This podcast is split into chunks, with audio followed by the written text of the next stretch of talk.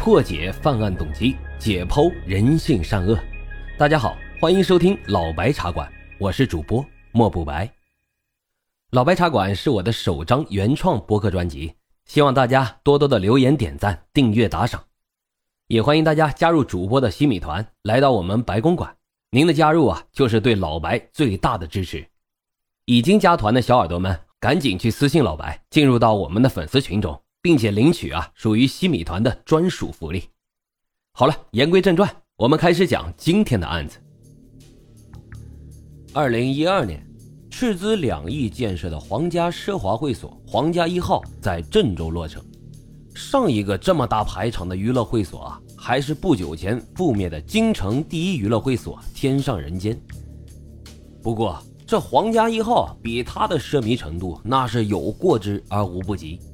这个会所占地面积整整超过三千平方米，外观采用巴洛克式的装潢，大厅里铺的都是整块的大理石，楼梯和扶手全部使用人造玉石雕刻而成。整个皇家一号从内而外就散发着一个字：贵。它不仅在装修上有着大手笔，开业时的充值活动更是豪华的让人瞠目结舌。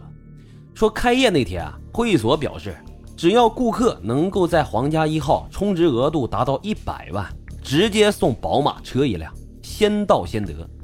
这么大的噱头，很难不让人心动。跟这些大手笔相对的啊，是皇家一号里面的高消费。传说这会所啊，有着六层楼，地上四层，地下两层，一共有一百八十六个娱乐包间，最便宜的包间都要九百九十元。那最贵的那价格更是高达九千九百元，价格如此高昂的包间还经常是供不应求。在包间所剩无几时，让会所啊便在晚上九点钟增加一个竞拍的环节，由客人们相互竞价，价高者得。除去昂贵的包间价格，会所里的其他消费也不低，一个巴掌大的果盘要三百块钱。据经理表示，之所以说这么贵。是因为他们选用的是飞机空运过来的最新鲜的进口水果，你们信不信？反正我是不信啊！水果尚且如此，那更就别提那酒水饮料了。在皇家一号，即使一瓶普普通通的啤酒，最少也得八十块钱。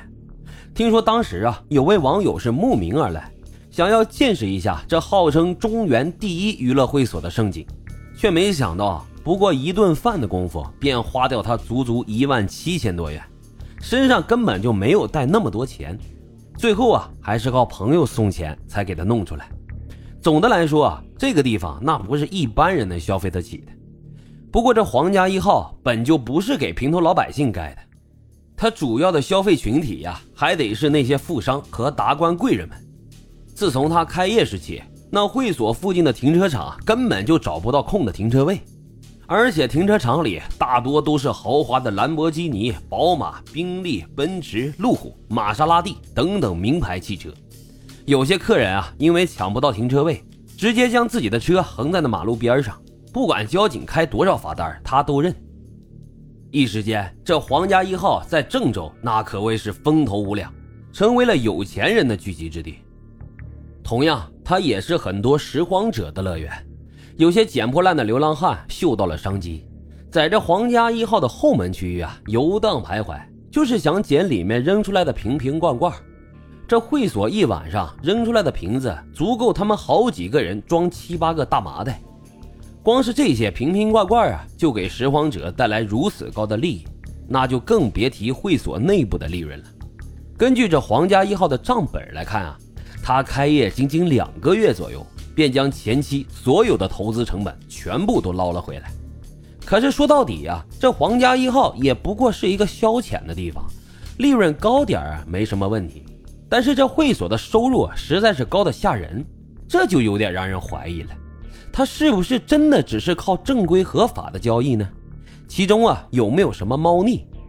皇家一号开业后的日子，那可以说是日进千金也不为过。到底为什么能得到这么高的收益？它跟其他普通的娱乐会所的经营方式又有什么不同呢？首先呀，咱们先来分析一下这个消费群体。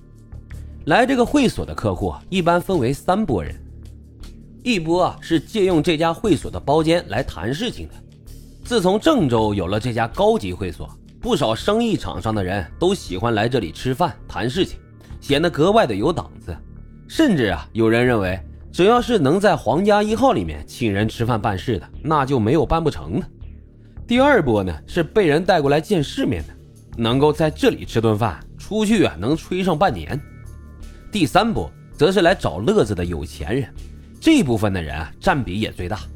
找乐子那无非就是唱歌跳舞放纵自己，这必然呢就离不开美酒和美色。在这样的高档娱乐场所里，那自然是不会缺陪酒的。可在这里陪酒的不是什么低俗娱乐场所的小姐，而是会所经过严格培训的销售经理。